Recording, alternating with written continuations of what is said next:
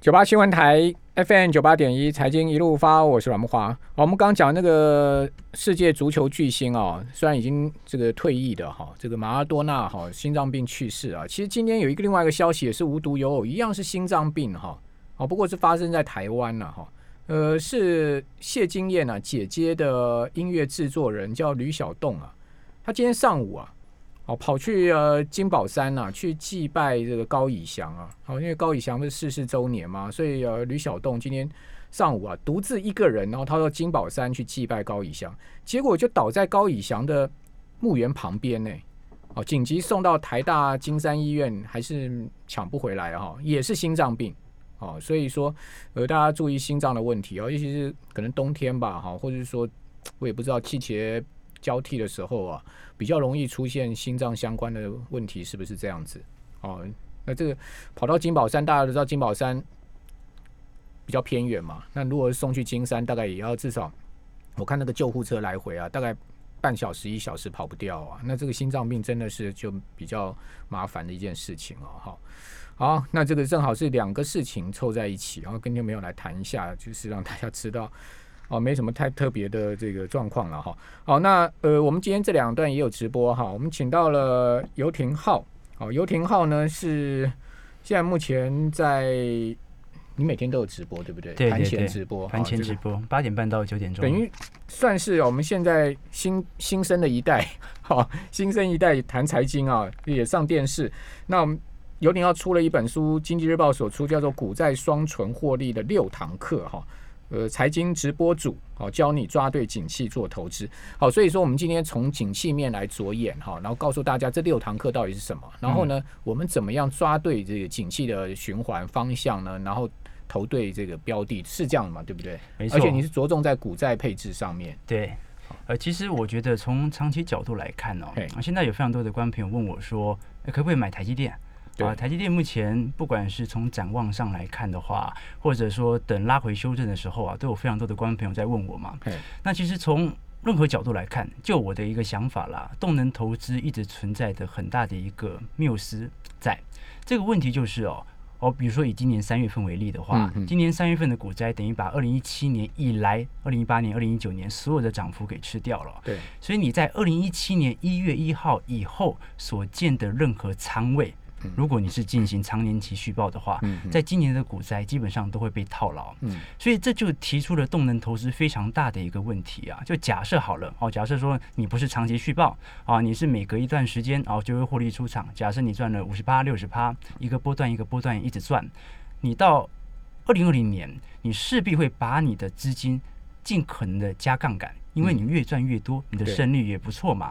那最后其实只要股灾来一次，还是被套。所以其实这本书我我并不是说我不相信动能投资，而是说这本书主打的是景气循环逻辑。所以我们从股市的基期当中啊，去挑到一个相对低基期的时候来进行建仓，进行长期的续报。那我们也会有股市高基期的时候，这个时候我们就进行获利了结哦。那我个人的一个想法是哦，从这样的一个操作面来看的话，我要先提前跟观众朋友说清楚啊，因为我觉得有很多投资书哦，会给人很多的一个想想象空间，对，会告诉你可以财富自由、财富翻倍。这本书什么几岁赚到两千万啊？什么几年赚到两倍啊？类似一个月存两千，然后资产变四千万，我都想 到底是怎么存到的哈？有这样子吗？一个月存两千，资产四千万？我们看到很多这个 布洛格文章都是这样写的，这样子了。对对对。那我觉得一本负责任的投资书，第一个必须把投资策略，然后就我们的景气架构可以讲出讲清楚。对，第二点，你必须把你的风险提出来。任何投资都有风险。是。那我们景气投资的风险就是哦，呃，这本书的风险就是，如果未来的景气波动跟过去以往完全不一样的话，那这个策略有可能会失效。第三点是最为重要的哦，就是根据一次我们景气波段的一个价差，大概会两到三年的操作啊，股市低基期建仓，高基期的时候进行出清，那总报酬大概会在四成到四成五左右。以年化来看的话，差不多有十三趴。那从历年我做了三十年的回测哦。最多最多一年年化报酬率基本上就是十三趴到十五趴而已哦。我觉得这个要跟各位做一个清楚的梳理，就我们呃负责任的把整本书的架构内容提供给你啊，但观众朋友也要理解到，景气投资有它的局限性，就是它的报酬率差不多就是这样。那如果你不想要只是做存股啊，领取这个五趴六趴的一个股息股利，或者说一个稳定的一个经济成长的话，那我个人建议啊，有一个。必赚的一个方式，从景气上来做。必赚这个听到呃这两个字，眼睛就一亮了哈。好，所以等一下我问一下游廷浩，这个必赚的方式是什么？不，我个人是觉得啦，明年经济啊，绝对是比今年好很多了哈。这景气是一定会复苏哈，只是说它复苏的这个能延续多久？那我的经验是啊，在景气复苏的初阶段哈，大家还半信半疑的这种情况之下哈。你应该要去挑选那些基期比较低的，好，景气复苏型的价值成长股，好，那它既被具具备价值又有成长题材，哦，而不是去找那些啊，像今年已经涨很多的基期比较高的成长型股票，因为讲实在，成长型股票很好，就像你刚刚所讲嘛，台积电嘛，好，台积电五百块，好，那你说呢？台积电要涨到六百块，再涨一百块，哦，它有没有可能？当然有可能。那问题是台积电再涨一百块就百分之二十吗？我我无法确定台积电能不能上七百八百，但我可以确定台积电一定有比五百块更便宜的时候，这是我从景气机器的角度去看到的。好，那也就是说这个是幅度的问题啊，五百块的台积电到六百，哦，就算它真的到六百好了，呃，二十趴。可是你说，呃，现在一些基期低的股票啊，要涨两成啊，甚至呃涨四成啊，我觉得是比台积电更容易挑到的。好，这种股票，比如这样讲哈，我两个月前不就在我们电台的直播节目里面讲说美国钢铁吗？我跟大家讲代号 X 的美国钢铁，大家都觉得这个亏损的公司啊，怎么能去买钢铁股呢？七块美金，两个月到现在十四块美金，涨一倍，两个月的时间涨一倍哦。我不知道听众朋友你还记不记得我讲这个事情？啊，所以钢铁股，比如我今天还跟朋友聊，中钢现在二十三块，哦，中钢涨两成，哦，涨到个二十六七块，你觉得容不容易？还是说台积电涨两成，涨到六十块会比较容易？不信我们来看到明年年中是台积电到六百，还是中钢到二十六七块？好，我该跟你，我们先来这个呃画一下巴拉 Ken 哈，大家来看看啊。所以我个人，我告诉各位，我自己最近就在买中钢了。好，我是看好钢铁股啊，不管是美国的。香港的，好，就大陆的，或者是这个台湾的钢铁股，整个景气循环，他们一定是要跑跑上去的，只是说幅度跟速度的问题而已。所以刚游艇浩讲说，哎，这个股债的配置啊，在景气循环的过程中啊，哦，他比较不去看那种所谓的动能型的一个投资的策略，而是比较去看就是所谓的积极的投资策略。这个我还蛮认同。也就是说，其实我还蛮喜欢去找那种你觉得不好、低低的啊，这种呃，这个股价相对偏低啊，相对低呃。然后呢，相对大家都觉得不好的这种，呃，过去呃可能受到疫情冲击的类似的这样的产业，像你看最近的航运股啦，哦，钢铁股啦，哦，大成钢，你看为什么连续两天上涨，已经涨了超过一成了？就是说，在景气出生段的过程中啊，我觉得其实类似这种原物料题材是特别值得大家去注意的。嗯，那你的书中有琢磨到呃这一部分，就是说告诉大家，因为我们今天留言板上有很多说，哎，谈一谈原物料行情。我可以跟各位讲，原物料行情啊，明年，明年啊，我认为上半年呢，从现在开始到上半年就涨两个字，叫做涨价。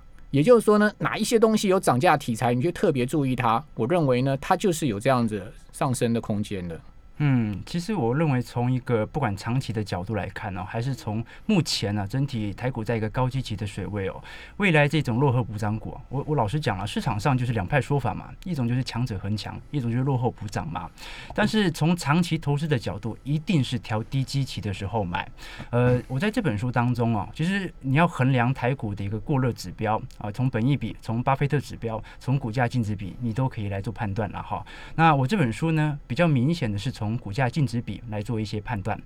股价净值比啊，正常来讲都在一点六到一点八之间。整个大盘目前的股价净值比是二，所以我不能确定台股能不能上万五、上万六，但是我可以确定现在一定不是低基期，让我们进行长期建仓的股价净值净值比在二是很算高基期，算非常。其实现在过去历史平均台股的状况来看，台股本益比也差不多二十了，二十以上了，有没有二十了？对，超过二十以上。对对，所以你从任何角度来看。看哦，现在明显是一个高基期水位哦。我在这本书里面呢有一个观念哦，就说对于一个稳健投资者来讲的话，我们宁愿在股市低基期的时候啊乱买一档你听过的股票，我们也不愿意在股市低高基期的时候啊太认真的研究财报，因为你会发现呢，啊，即使你研究的财报啊再好啊，每年 EPS 照样成长哦，还是会被套。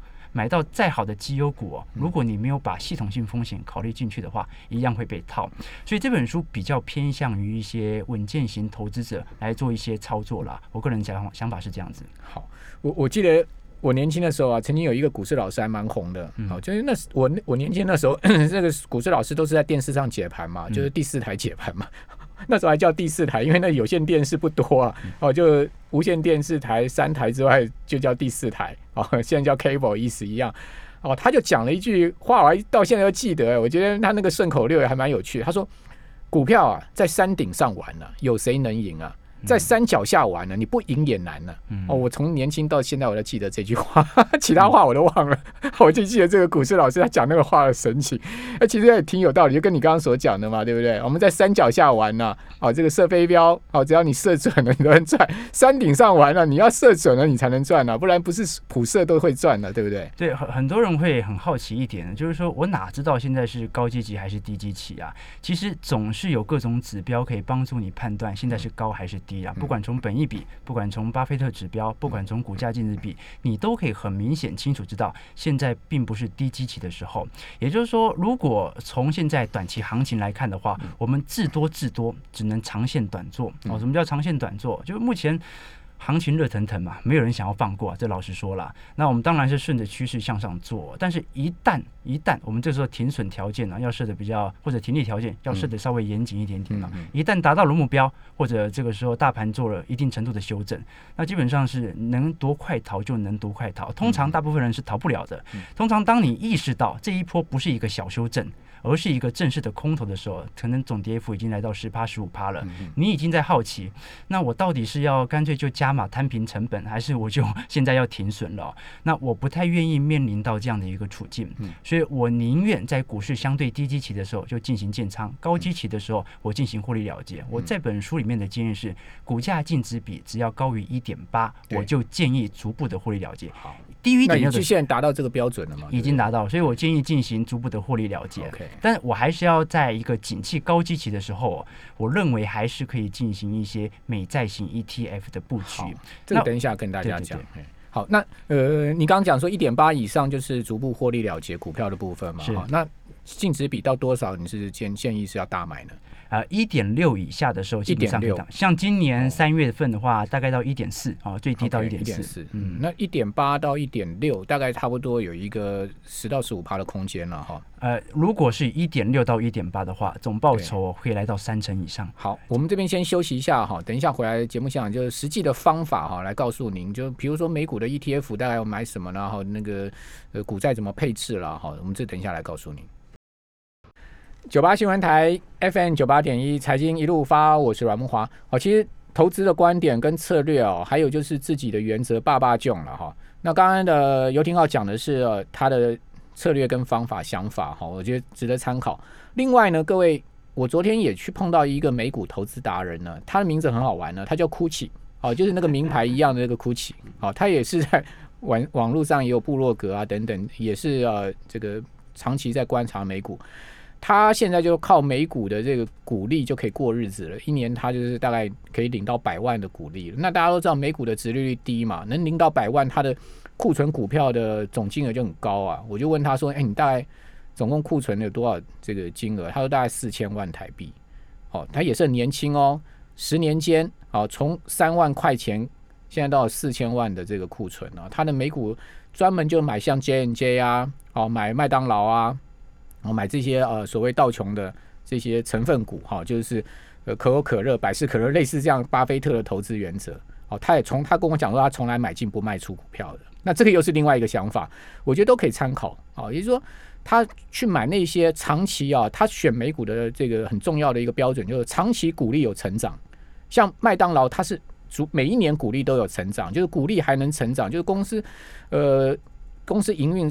一直在增长哈，股利越越发越多了，这种这种公司是他觉得长期很好的持有的公司，所以他也不管基期高低，反正我就问他说：“那你三月的时候没错吗？”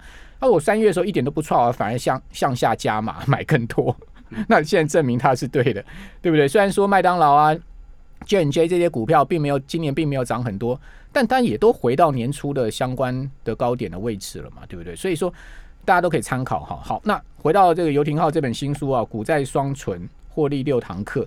呃，你是怎么样做股利双存的呢？现在你刚有谈到的说，股票尽量可以慢慢开始停停利减码嘛，对不对？那现在着重在债券上面，那美股的 ETF 啊，债券的 ETF 怎么？怎么挑呢？或者说我们该怎么挑一些共同基金呢？嗯，我们这边讲的在景气高点的时候，适当的布局一些美债。我建议是 ETF 啦，哈，因为如果购买美债的话，它有分不同年期，那年期长一点，当然波动度比较大啊；年期短一点，波动度比较小啊。但是如果你是购买二十年期的美债 ETF，正常来讲，它会有不同年期来进行组合，所以基本上是比较稳健的。那的确哦，现在市场上其实最多的一个问题是哦，在一个景气相对高点。的时候布局美债，从历年来看似乎是正确的，但是从现在角度来看，会不会有一点泡沫化的迹象？那我个人认为，的确有一点点哦。所以，一个债券价格最便宜的时候，通常是整体的升息环境开始执行的时候，债券价格才可以来到一个相对。非常非常便宜的时候，可是我们也很清楚一点哦，这一次的低利率政策啊，不会那么快的结束啊，至少在二零二三、二零二四年年以前呢，基本上都会维持啊零利率啊，甚至低利率这样的一个时代哦。那我个人的一个想法就是，在这几年之间，股市一定会发生中期回档啊，一定会发生发生中期修正哦，差不多两到三年就会发生过一次哦。那我个人的建议是，即使呃，债券价格啊，现在相对比较高一点点，但我相信，当到时候中期修正发生的时候哦。股市的一个下修幅度，必定仍然会引起美债价格的一个上扬，所以我认为景气避险的一个方式仍然有作用啊。我虽然虽然这本书叫股债双存啊，但我讲的美债真的不是做一个长期的一个持有，其实股票也是，股票你高基期的时候就会进行出清了，也不是做一个超长期的一个持有哦。我们这边讲的美债，其实在股灾发生时有一定的一个获利之后，应该就要进行了结，因为美债本身殖利率已经偏低，那么。老实说了，到时候如果发生股灾的话，我相信我们会需要大量的资金把债券的获利啊进行到股市的一个建仓。所以这本书它总体来说，它是一个股市的一个景气循环周期，两到三年会有一次的中期回档、中期修正，八年会有一个大循环。那么基本上每两到三年，你都可以进行一次长期部位的建仓，并且在高点进行获利了结。那如果你对美债仍然是有一点泡沫化的疑虑，那我可以建议，那你也可以不要做任何的景气避险，那只是说，呃，在股市高点的时候，就尽量股票能够尽快出清就越好。那以现阶段，我们这样讲好了，以现阶段来讲，哈，现在呃，到未来半年你会怎么操作？你现在目前不管台股啊，或者是说美股美债的这个持有的部位情况是如何呢？呃，我个人呢，目前的台股的景气型部位，哦，就是这些重要的全职股，还有这些成长型的股票，成长型股票。零五零啊，甚至零零六零八啊，我主要是 ETF 了啊，因为我觉得这样子比较容易分散这个成本的风险。那这些股票基本上到现在，因为股价净值比已经超过二了，对，我是全部出场。我全部出场卖光光，卖光光，后面的鱼尾就给木华哥赚了啦。对，那在现在这个，我是一定要赚到最后的啦。对对对，哦，我这个绝对不放过最后一口了。我我觉得这个有趣哦，因为我平时也做每天的盘前直播嘛。你每天做直播，你一定要针对短期一个季度到两个季度，针对自己的看法给建议嘛。那很多观众会问我说：“啊，你明年跟第一季到第二季，你也是看好，你也认为联总会会持续的扩大购债的规模，你也认为经济会持续。”的复苏，你为什么现在就要卖呢？我这边有一个我个人很主观的一个想法啦，就是我觉得那是我猜的。我在这本书当中的低基期和高基期啊，是有一个我几乎从历史回正。或者说我几乎有百分之百的把握，我确保这样的操作方式是没有问题的，必赚的。但是我不能保证明年第一季到第二季，我虽然看好，但我不能保证。反正你是看好，你是看长期嘛，对不对？对短中线可能还有高点，你就把它放弃掉。好，所以说你现在的这个零零五零啊。哦，这些呃 ETF 啊，股票型的几乎都出清了，几乎出清。那你现在资金是呃全部现金持有吗？还是说你去转转入到债债券呢？我还有一部分资金啊，因为我们是这样，我我家人是。把他的资金也做给我做规划，所以我还有一些配息型的部位。对，好，配息型的部位我不会因为景气型的一个变动，嗯，而把它全部出清掉。配息型的部位你是放在什么上面？啊，一样是 ETF 吗？高股息 ETF 啊，基本上都是高股息 ETF。那有一些金融股，那可老实说了，我认为金融股未来的整体的一个空间可能没有特别的好，但我认为当时的买的成本也够低了，我也不想要。呃，放弃掉未来几年可以零股利的空间。我们要清楚一件事哦，虽然现在是高基期，不代表马上就会转空哦。对啊，可能会维持一年到两年都是有机会的。对，你不能因为因此放掉这些零股利的机会嘛？因为呃，相较资产配置族群呢，它还是需要稳定的现金流。好，所以说呃，你你你现在就是呃、那个高成长型的股票都没了，就是说转到像金融股啊这种比较配息型、配息型的，然后。债券呢？债券的部位你是有什么样的债券部位呢？债券的部位哦，我大概有二十趴的资金即将要进行布局，对，现在大概就差不多五趴的一个资金而已，对，剩下的十五趴哦，老实说了。债券价格，我现在认为还不够便宜。对，但是现在股市来到这样的基期哦，我老实说也蛮害怕的。